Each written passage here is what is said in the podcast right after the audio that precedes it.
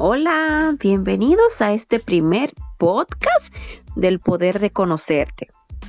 Esta serie de podcasts la he creado con el objetivo de brindar las herramientas necesarias para aprender el arte de conocernos, porque ciertamente es ponernos en tercera persona nosotros mismos para autoconocernos, autocriticarnos y autocrecer porque de eso se trata. El poder que tenemos con conocernos es la forma de saber cuáles son nuestras fortalezas, nuestras debilidades, cuáles son las oportunidades que podemos conseguir y podemos lograr en la vida. Es esa herramienta que nos brinda el poder pensar en nosotros, el poder potenciar al máximo nivel nuestra personalidad, nuestros conocimientos, nuestra vida en sí. El poder de conocernos nos regala la libertad de ser. Y vamos a definir esta palabra, ser. Ser es la situación de simplemente saber quiénes somos el ser vive por él o por los demás. Ser convincente, ser espontáneo, ser real. Esto define mucho la característica de una persona en sí, valorada por sí misma. se regala la oportunidad de crecer, de evolucionar, de desarrollar todo su potencial. Muchas veces estamos en la incógnita de no saber qué hacer ante ciertas situaciones y muchas veces cometemos el error de preguntar.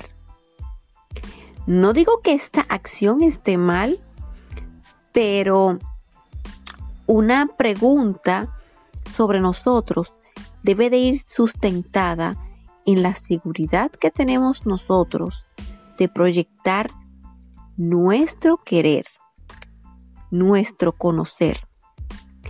He conocido personas que a lo largo de su vida han desarrollado todo su potencial. Y me he dado la tarea de preguntarles cuáles han sido las herramientas que han tomado en cuenta para desarrollar y para hacer lo que han hecho, las hazañas que han hecho. Y parte de la respuesta unánime ha sido el creer. El creer que pueden, el creer que son capaces, el imaginar, el vision board, el pensar que nada es imposible. Y esas son unas de las características que dan como resultado a tener el poder de pensar, de desarrollarse. Este es el poder de conocerse. Estas personas definen que su vida ha estado vinculada con planificar, con ir determinando y detallando cada una de las acciones que quieren en sus vidas.